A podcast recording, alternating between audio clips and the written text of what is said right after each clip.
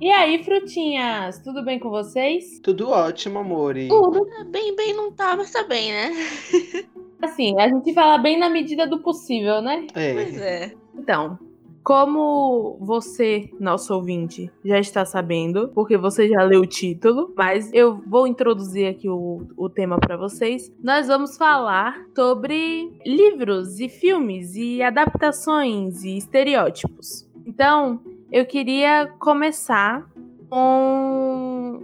Ei, Nana, o que, você prefere? Você prefere um livro ou filme a história adaptada? Véi, então. eu acho que tem histórias e histórias. No geral, eu prefiro ver filmes e séries, eu acho mais dinâmico, mais interessante. Eu acho que absorvo melhor o conteúdo. Mas sempre tem aquele livro que a gente tem um carinho especial e que conta a história de uma forma que nenhum filme conseguiria contar, né? Sempre tem Sim. aquele. Tem um espaçozinho no nosso coração, porque nenhum filme ia conseguir adaptar aquela história exatamente como ela é. Você, Luísa? O que, que eu prefiro? Ai, gente, é que nossos ouvintes talvez não saibam, mas vocês sabem que eu, obviamente, prefiro livros a séries e filmes, porque eu não tenho muita disciplina para ver séries e filmes. Aí eu não, não é que me, não me prende tanto. É, o livro me prende mais, bem mais.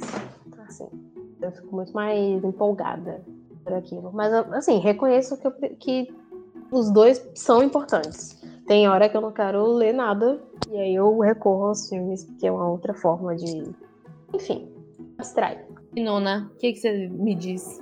Olha, eu vou ser dúbio, porque depende da, da- depende da coisa. Se for pra filme série trivial, se for um livro que não, não for muito, muito denso, muito pesado, eu gosto dos livros. Se for uma coisa acadêmica, eu prefiro os filmes. Na verdade, ultimamente eu tenho preferido tudo, eu tenho preferido filme. Porque a, a academia. Vou, vou atacar diretamente a uva agora. A academia tem uma, uma linguagem que não é uma linguagem fácil. E é que eu não estou criticando a linguagem acadêmica. Só que essa linguagem ela não chama público. Chama, óbvio, aquele nicho de pessoas que gostam do nicho acadêmico, como a nossa querida uva. Mas eu, por exemplo, eu leio aquilo, não me sinto, tipo, vem, quero ler mais artigos acadêmicos. Não sinto. Eu sinto assim, com assuntos específicos que eu gosto. De resto, vamos pro filme, porque filme e, e documentário, perfeito. Série já não digo muito, porque eu não tenho disciplina pra série, como bem disse a nossa querida Luísa. É, véi, aproveitando o, o gancho do Nona sobre essa questão do, da linguagem acadêmica, esse é um ponto que me pega muito, porque eu tenho muita, muita, muita dificuldade de ler textos acadêmicos. E eu entendo o quanto esses textos são importantes, porque a teoria, né, a teoria básica de determinados assuntos vem da academia, mas é uma linguagem que não é nem um pouco acessível para pessoas que não estão nesse meio. Tipo, você encontra muitos poucos artigos que são fáceis de serem lidos. Isso é muito complicado, porque eu, por exemplo, eu sento e como um livro de ficção, mas para ler um artigo de 12 páginas, eu demoro um mês. Sim, bicho, eu completamente. Eu sinto que essa linguagem não é uma linguagem mais rebuscada, é uma linguagem que segue esse padrão que é pedido para academia. Ela tende a afastar, e aí eu queria ouvir a opinião da profissional da academia, né? Que é a personal trainer do, do, do saber, Uva. Se ela acha que essa linguagem acadêmica afasta ou é mais um rito? Porque eu, eu sempre acho que é um rito que precisa ser seguido, porque todo lugar tem uma norma, mas eu também acho que afasta a- as pessoas do que é a academia de verdade. Olha, depende muito, sabe? Porque, por exemplo, nos Estados Unidos a linguagem acadêmica não é tão formal como aqui no Brasil, mas eu acredito que exista sim uma falha no sistema de educação superior em geral, porque a gente não é introduzido a esse tipo de leitura. A gente é jogado nessa leitura. Eles jogam esse tipo de conteúdo pra cima da gente é, e não tem muito essa não tem esse amparo Não tô dizendo que foge. Não tem essa base. Tem essa base, essa preparação, esse amparo para quando a gente chega, sabe? Eu bati muito minha cabeça no primeiro semestre. Eu odiava, odiava, odiava. É uma coisa que, que eu aprendi a gostar por causa do, do assunto. Dependendo do assunto, você aprende a gostar. Mas não foi uma coisinha bonitinha, não. Não foi que eu abri o livro de Jenkins e achei maravilhoso, não. Foi, foi chão que eu corri para chegar onde eu tô. E eu nem tô tão longe assim, tá? não, bicho, é, eu, eu reconheço o valor do texto acadêmico. Acho um texto que tem que ter uma, uma liturgia um pouco um pouco mais aflorada do que um texto básico.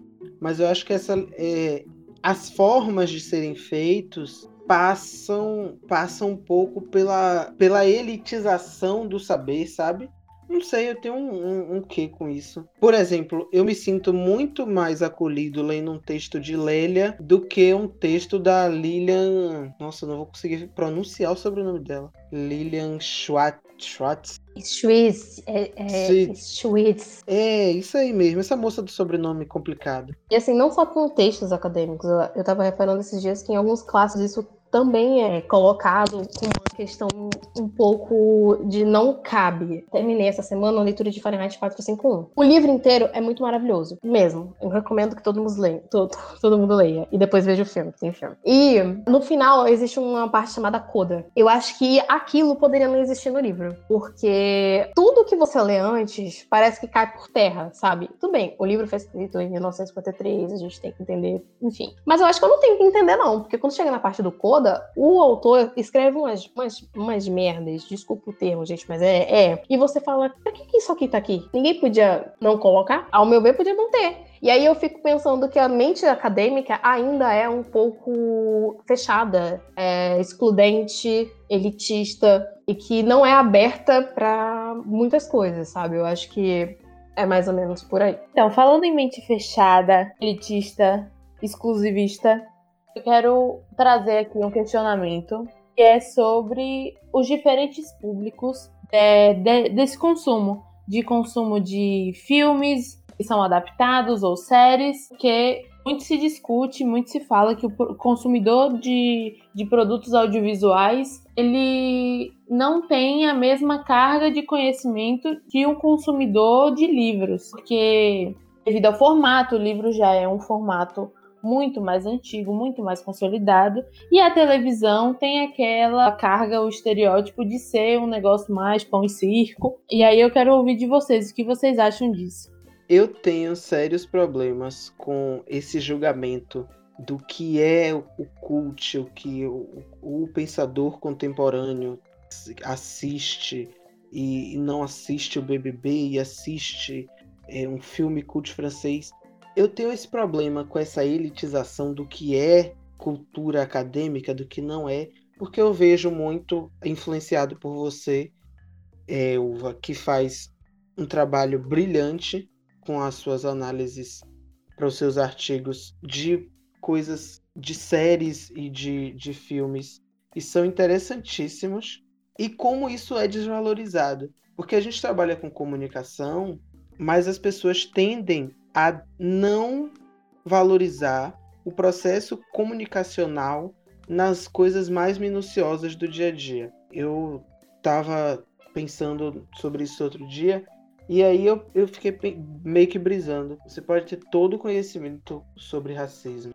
Você pode ter lido Lélia, você pode ter lido Conceição Evaristo, você pode ter lido Carla Cotirene, você pode ter lido Djamila, você pode ter lido todos os livros falando sobre racismo, mas você não é detentor desse conhecimento. Você é apenas uma ferramenta a qual o conhecimento que você tem vai ser utilizada para transpassar esse conhecimento, para jogar esse conhecimento para frente. Que eu até um, um, um, ditado, um dito popular muito antigo, fala que o saber morre com dono. Mas eu acho que o saber morrer com dono, além de ser de um egoísmo sem tamanho, ele é o mais puro ato da ignorância. Uau, que profundidade nesta fala. Aí vem vocês me chamando de, de a pensadora. Vai, vai começar. Pois é, penso logo existo, já disse nona. Mas é, velho, tipo. É, é muito complicado esse estereótipo. Estereotipa. Eita porra. Esse estereótipo. Estereótipo. que quem ainda tem conhecimento é quem lê. Porque hoje a gente vê em vários canais, em, vários, em várias metodologias, na verdade, filmes, séries, canais no YouTube, esse conhecimento sendo passado, tanto conhecimentos simples da rotina do dia a dia, conselhos de vida, quanto é, conhecimentos mais profundos mesmo, coisas que no geral a gente não conheceria se não por base em uma leitura, sendo passados de uma forma muito muito mais palpável para o público, tanto público leigo quanto quem é estudado também. E eu acho isso muito interessante porque é uma forma desse, desse conteúdo chegar a, a, a grande massa. Uma coisa que foi debatida muito quando, por exemplo, o Poço lançou foi isso, né?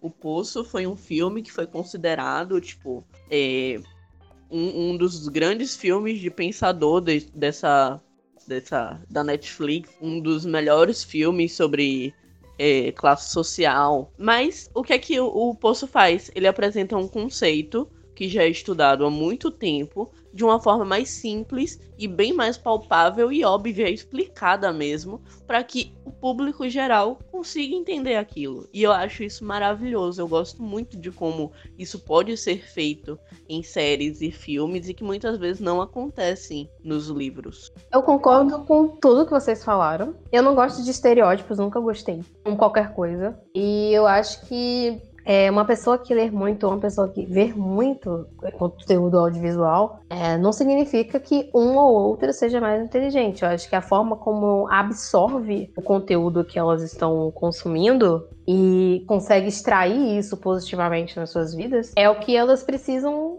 ter como partido, sabe? Ter como uma forma de não sei se eu falo conhecimento, porque às vezes a gente faz coisas que não necessariamente dependa disso, sabe? Mas no geral é isso, eu concordo com os que os meus colegas já falaram aqui e faço esse adendo de que é, não há o que inferiorizar de um ou outro. Acho que é só mais uma briga besta que as, as pessoas adoram criar rixa com coisas bestas. Acho que eu, uma coisa, acho que eu posso resumir dessa forma. Eu sou muito adepta a, ao conceito de que as pessoas selecionam, tem que, tem que saber selecionar o que consome, porque da mesma, da mesma forma que eu posso perder, digo, digo perder porque eu tô falando sobre, sei lá, um, um conteúdo que eu particularmente julgo mais, mais útil. Eu posso perder tempo assistindo todos os filmes da, da saga do American Pie, mas eu também posso perder meu tempo lendo um, um livro que eu já não acho mais tão interessante, que eu não tenho mais muito que tirar dele, mas eu só tô lendo porque a leitura tá sendo confortável para mim. Então, é, eu acho que o julgamento não é nem o julgamento não existe por causa do conteúdo, e sim por causa do formato. A TV é um formato que, que é bastante julgado. O cinema nem tanto, porque o cinema tem um negócio da experiência e e os, os filmes têm, grandes premiações, é, mas só que você pode ver que a premiação do Oscar é muito mais popular do que a premiação do Emmy, que tá ganhando, que vem ganhando força depois de, de muitos anos. O, a academia já tá tendo que se reinventar por causa disso. Enfim, tem uma coisa que meu pai fala, e minha mãe fala também, que é sobre a cultura inútil. E eu consigo consumir cultura inútil em todas as plataformas. Eu também consigo extrair coisas boas de todas as plataformas. Então, como Luísa disse, o Pitaya disse, é só uma questão de. Eu esqueci o que ela disse, meu Deus, estava na minha cabeça. Gente, eu não tô boa hoje, não. é uma questão de como você vai absorver esse conteúdo. E é, exatamente. Oh, já trouxe aí, ó, conexão de mim. Mas, ó, posso fazer só um adendo? A gente também precisa dar um descanso para as guerreiras acadêmicas, viu? Tem horas que a gente precisa ver um besterol só por ver o besterol. Porque é difícil, gente. Porque É muita. Porque é legal, porque é bom. Pelo amor de Sim. Deus. Nas, nas olha, nas quartas nós vamos usar rosa. Não tem essa. Essa. Gente, tipo, é, é isso que eu tô falando da cultura inútil. É inútil na, na quarta a gente usar rosa? É. Mas ao mesmo tempo não é, porque é um descanso pra mente. E é um entretenimento. A gente, nossa, a gente entrou nessa mania de que tudo precisa ser conhecimento, tudo precisa ser absorvido. Às vezes não, velho. Às vezes o MC da falou isso no, no papo de segunda e eu achei maravilhoso. O MC da falou: as pessoas não, não sabem mais ficar no ócio, não sabem mais ficar de Sim. boa. Tudo tem que estar aproveitando o tempo, otimizando. Véi, às vezes deixa só. É porque Olá, nós somos a, a geração da informação, né? Então, é tudo a gente acha que é produzir e consumir informação, conteúdo. E às vezes a gente só quer ver um meme de gatinho, sabe? E aí eu- a gente não quer nem ser julgado por conta disso. Faz parte do meu, da minha rotina de autocuidado ver uns, uns memes de gatinho para poder fazer bem. É ba- basicamente isso. A gente precisa normalizar essas coisas. Minha relação com o TikTok. Eu. É. Tá- Pode falar o nome do, do- da rede social do lado? Eu não Me- sabia. Minha relação com o TikTok. Tic-teco. Por falar em vídeo de gatinho, eu encontrei um Twitter muito bom que é Gatinhos Líquidos. Hã? Ah, eu quero ver isso, gente. Manda pra mim. Vou mandar. É basicamente vários vídeos de gatos entrando em potes muito pequenos ou saindo de lugares que é impossível gatos estarem.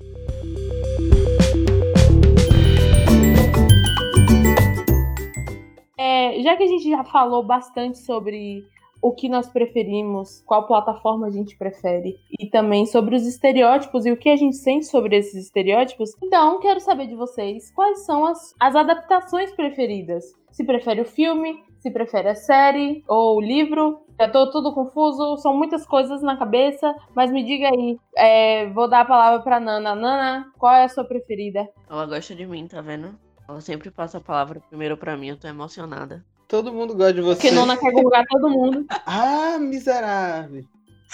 Eu tô aqui no complô contra a Nona, rapaz. Tá vendo aí? Próximo semestre a uva vai estar com uma coroa de abacaxi no, no topo. Eita! Olha, senti um shade aí, hein? Pois é. Ele que fica com o shade dele, esse programa hoje é meu. Ui. hum, Olha. acho que a gente poderia se retirar, viu? Essa Acho risadinha uma aí. dica importante. Briga de A fruta. gente pode se retirar. Aqui agora é briga de fruta grande. Ela é uma Não é uva. Ela não é é, uma mais- fruta grande. Agora não é mais, não é mais salada de fruta, não. É clube da fruta.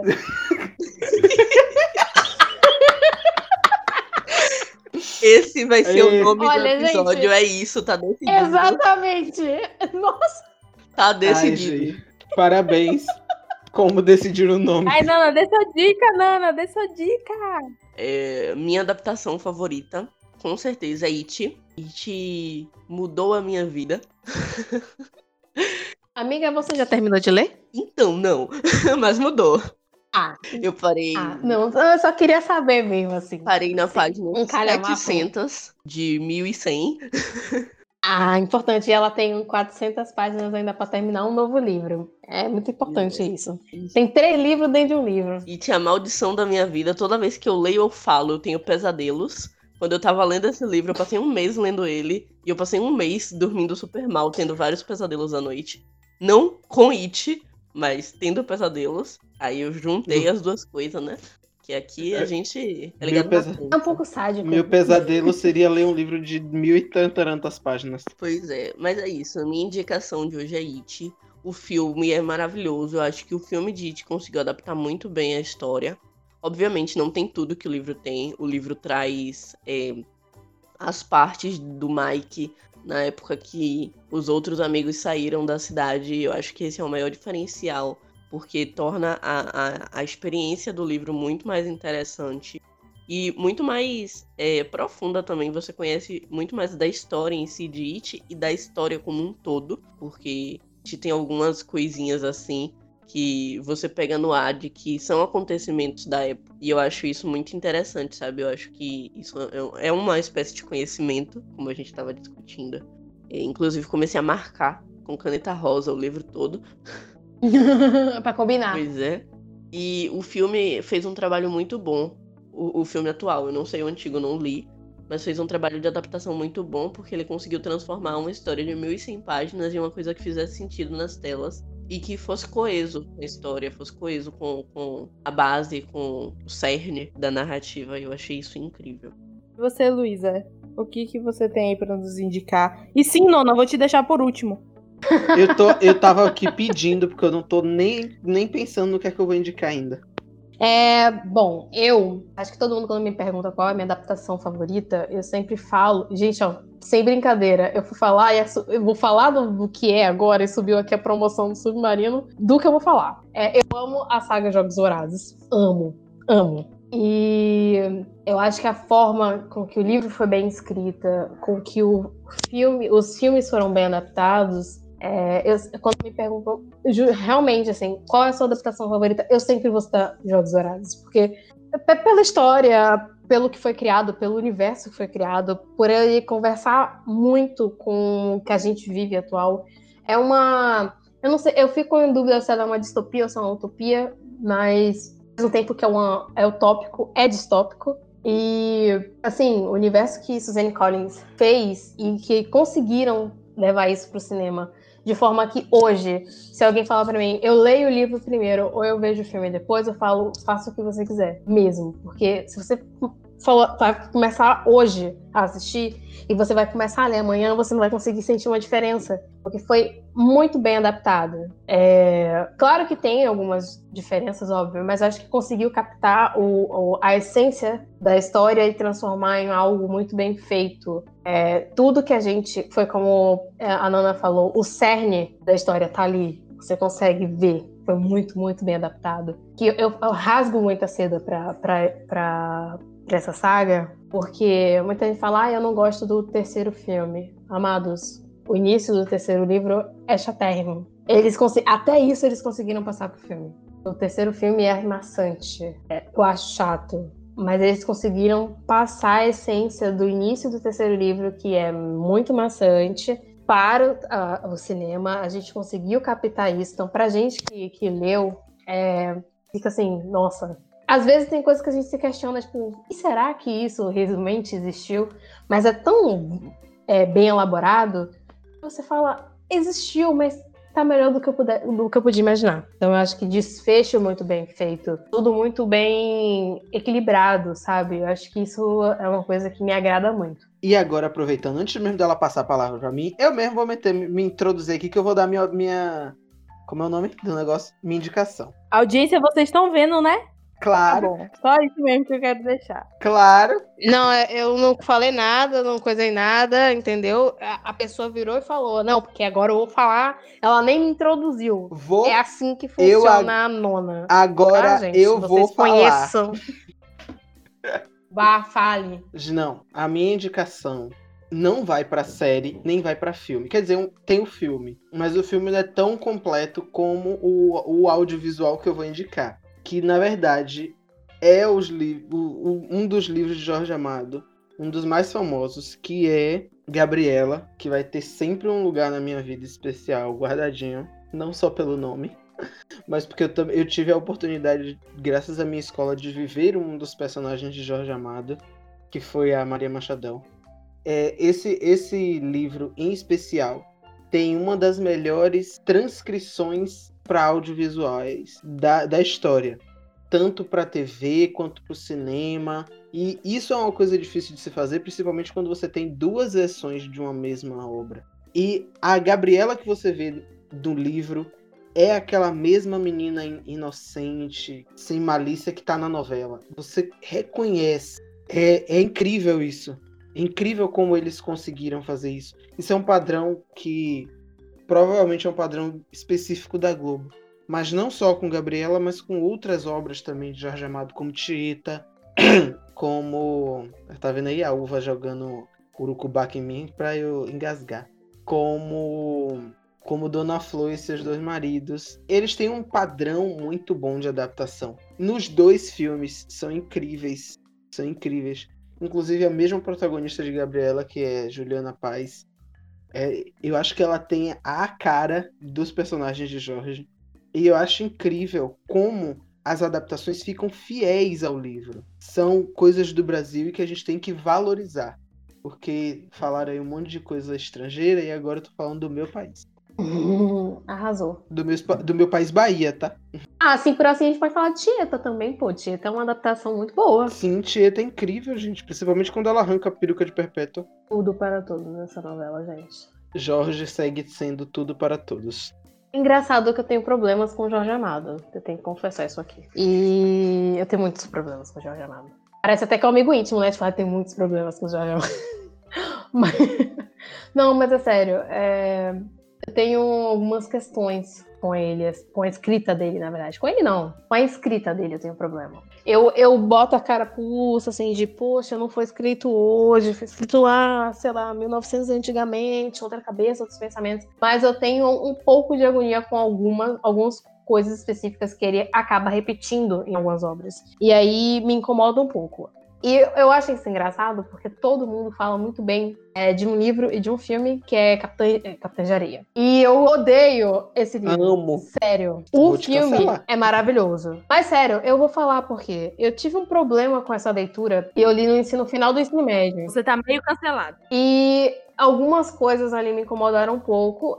E eu entendo que na eh, minha cabeça, aos 17 anos, não é a mesma que eu tenho hoje. Mas, ainda assim, eu consegui enxergar lá aos 17 que problemática e que às vezes a gente acaba deixando passar no calor da emoção, porque a obra é muito boa. Aí você fala, nossa, não. Aí eu ficava pensando, será que eu tô sendo problemática sozinha? Porque ninguém que eu li, ninguém que leu junto comigo, talvez tenha percebido ou eu não tenha externalizado. Mas, claro que hoje eu já vi outras pessoas que comentaram a mesma coisa. E eu falo, ah, bom, pelo menos eu não tô sozinha hoje ao pensar o que, sobre essa obra. E aí eu acabei lendo outras. E isso se repetiu nas outras e eu falei, putz, Jorge, que me mataste? Porque assim, eu reconheço, eu falo, cara, um dos maiores autores do Brasil. Mas assim, você tem que ler fazendo a Bird Box, né? A mulher lá do filme. Bom. Kátia segue, entendeu? Não está sendo fácil e você toca o barco e vai. Então, por isso eu não acho esse livro tão incrível. Capitã de Areia. Tem muitos problemas, eu não indico ele para ninguém, assim, mesmo. Não, assim, para ninguém na faixa etária que a gente é recomendado ler no colégio. Eu não, não, eu não recomendo ninguém adolescente ler esse livro. Mas uma pessoa adulta que já tem um discernimento, eu falo, leia. Leia assim, assista, faça o que você quiser. Porque você vai ter uma cabeça diferente, você vai entender outras coisas e você vai pensar, bom, passa pano ou não passa pano pra Jorge Amado? Eis a questão. E aí, enfim. Eu vou te cancelar por motivos óbvios de que eu adoro Capitão da Areia. O primeiro cancelamento tinha que vir e veio assim, no penúltimo episódio. Claro que ele vinha. Ele vinha em algum momento, amor. Mas agora eu vou passar a palavra para a dona do episódio. Você não passa a palavra para ninguém, meu amor. a pessoa não aceitou de bom grado, sabe? Conheçam a uva. Esse episódio, esse episódio, ele é especial de eu perturbando Nona. Quero dizer que essa perturbação eh, não se reflete na vida real. Eu amo Nona, mas eu tirei o dia de hoje para perturbar. É, o amor é recíproco na vida real. Aqui hoje o amor acabou.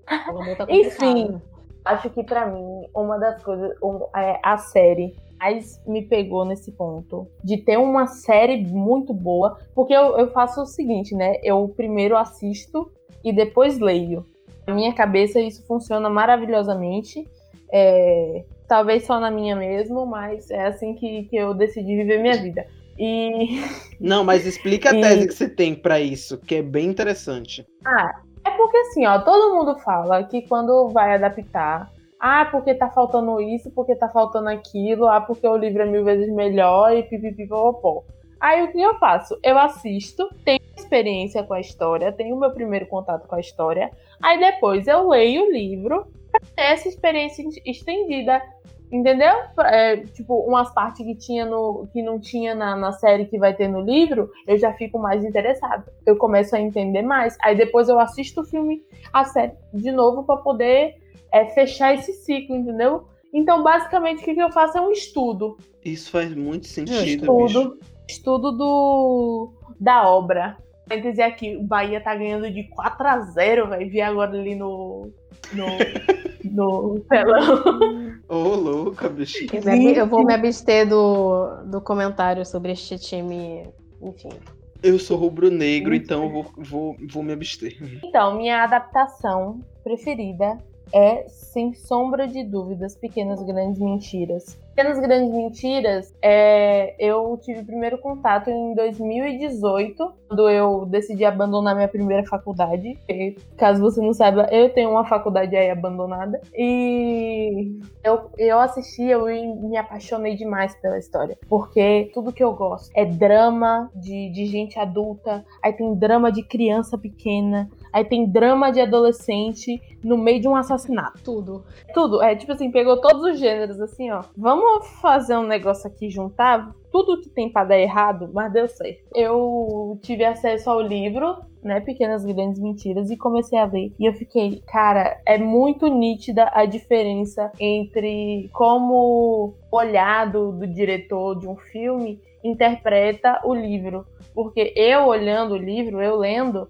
eu tive outras interpretações. Que talvez, se eu fosse fazer a série, eu faria diferente. Mas eu, eu acho isso muito bonito. Eu recomendo muito assistirem a primeira e a segunda temporada e lerem o livro, na ordem que vocês quiserem, porque eu acho que, que a história não, não só se repete, mas como se complementa. Eu eu acho que é o que é bem raro acontecer, né? Assim, às vezes é porque eu, eu comentei com, com você, inclusive, isso, que as pessoas são muito exigentes nessa parte de adaptação. Confesso que eu já fui essa pessoa antes. Mas aí eu comecei entender que o nome é adaptação. Não, não tá dizendo que vai transcrever ou, né, enfim. Pô, Não vai fazer uma, uma cópia do livro para o filme ou para a série ela vai pegar o que há de melhor, ou deveria, algumas ainda peca com isso, pegar o que há de melhor numa série ou num livro e transformar ela numa série ou num filme. E aí, isso me lembrou uma coisa. Que tô- é, a gente tá vendo aí, né, que Shonda Nas vai lançar a série dos Bristons. E eu, assisti- eu li esses livros já há um tempo. E tudo que, meu, tudo que eu vejo me agrada. Porque eu, eu lembro que as pessoas comentaram muitas coisas ruins sobre o, o Duque ser negro, en- enfim, várias coisas. E aí ela teve licença poética pra é, fazer algumas coisas, porque a autora do livro deixa em aberto. Se eu não disser alguma coisa de alguma característica física da pessoa, você usa conforme a sua vontade. E a gente tem um receio com essa adaptação de algumas coisas que acontecem no livro e, e que eu espero o bom senso da Shonda, que não precisa colocar para que as pessoas entendam o que é adaptação. Você, ela vai pegar a obra, ela tá, a autora tá trabalhando em conjunto com ela, mas ela não, e se ela olhar para aquela cena específica e falar, isso aqui não vai ter na minha série, eu vou dizer, perfeito, eu quero que as pessoas entendam que o conceito de adaptação é isso. Ela leu, ela sabe o que tem lá. Mas ela não vai trazer isso pra série porque é inútil, é desnecessário. Vai gerar polêmica desnecessária. E eu acho que é isso que as pessoas precisam ter um. mudar a mente um pouco sobre isso. Você me deu vários gatilhos aí nessa fala. E eu vou, vou, vou só falar aqui dos meus gatilhos pra gente fechar.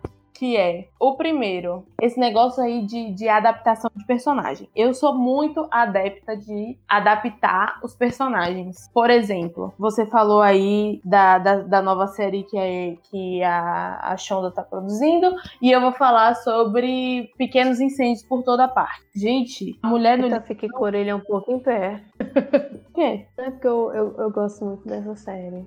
Não, é, a personagem principal da série é negra. E no livro não especifica. Apesar, de ter, apesar de ter sido uma mulher asiática que escreveu. Só que Sim, na sim. série continuou com a representatividade asiática e incluiu a representatividade negra. Então, o pessoal reclamando, ai que pipipi papapó. Gente, Você pega umas coisas besta, velho. Exatamente. Agora, eu sou contra quando o personagem tem uma etnia e eles vão e, e bota branco. Sim. Ou então, tipo, Ai. tem uma característica marcada e bota uma, uma pessoa completamente diferente. Mas quando isso não tem, eu acho que o, o roteirista, o produtor, ele tem tem licença poética pra falar, ó, vai ser assim acabou. E o meu outro gatilho é justamente adaptações. Eu tenho muito esse problema com, com filmes baseados em fatos reais. Ou é um, uns anos atrás eu vi um tweet de um cara falando que filmes baseados em fatos reais eram mentira, porque não era totalmente realidade. Aí fiquei, meu amor, se totalmente realidade não era filme, era documentário. O, o, eu acho. A gente fala que consumidor de livro é chato com adaptação, mas consumidor de cinema não fica muito atrás, não. Não, não fica. Nossa, nossa, não. Porque o carro, o carro do cara na história real era um Monza e no filme é um Chevette. Sim, meu amor, não é um carro? É um carro antigo da mesma forma, sabe? Como ofender É um carro- públicos? Hostas, o Valice Luísa Pitaia. Não, gente, é porque assim, quando a gente tem um certo conhec- conhecimento, não, mas tem um certo, uma certa bagagem com algumas coisas, a gente já começa a se incomodar com, com besteira. Tipo, o povo se agarra besteira. Detalhes mínimos, sabe? Tem um carro, não importa. Às vezes o, o, o, o pessoal lá da, da adaptação não conseguiu um, um Monza. Mas assim, tinha o Chevette, pode. Ah, claro, a gente precisa ter um carro em cena. Não, mas ai, o protagonista tinha o olho azul, cor de sei lá, sabe? Ali não precisa dizer que vai encontrar uma, uma- um ator que tem um olho azul, assim, assim, assado. Vai encontrar um cara de olho azul que se encaixou ali. E olhe lá, porque pode encontrar uma pessoa de olho castanho e dizer, vai você mesmo. Tem que ter um cara lá. Porque tem que ser azul da cor da piscina, da, da, da casa de veraneio de na. Entende? Aí você fala, pô, velho, estão se agarrando aos detalhes, o cara tá atuando bem. Se for um ator que tá atuando mal, a gente até pode falar mesmo que preferia um, um ator de olho piscina, etc. Mas se o cara tá atuando bem, tá fazendo lá o papel dele, ah, poxa, é, não custa nada. O papel dele tá lá. Não, mas eu vou me agarrar aos detalhes de mínimos. Eu, eu confesso que eu já fui essa pessoa. Mas hoje em dia, eu sou mais tranquila quanto a isso, porque eu quase não vejo filme mesmo, então tá tudo bem. E eu acho que é com essa que a gente se despede, né, minhas amadas? Meu Deus do céu, nona não deixa. Eu vou roubar mesmo, até porque sempre quem faz o final sou eu.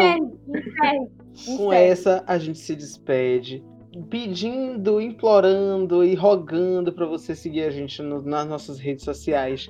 Twitter e Instagram no arroba podcast SDF. Quer falar com a gente? Manda um, um e-mail pra gente contando sua história. Se você gosta da gente, se você quer saber o que, é que a gente faz aqui enquanto não tá gravando, lá pro contato.podcastsdf. arroba gmail.com, porque nem com isso ele concluiu direito, entendeu? Tá vendo aí quem é que já quer roubar o final dos outros? Eu tô falando. Já faz incompleto, viu? O público está vendo. O público está vendo. O Brasil tá vendo O Bra- Bial. Vocês estão... Uma referência de um... Isso é uma referência do último episódio que você deveria ter escutado antes de vir pra cá. Vocês só estão atrasadas em duas semanas, mas tá tudo lindo. Eu continuo amando vocês. Eu acho que com essa é hora de dar tchau! Tchau, Tchau. tchau, galera. Só vontade de dizer assim, tchau, tchau mesmo. Tchau, muito, muito tchau.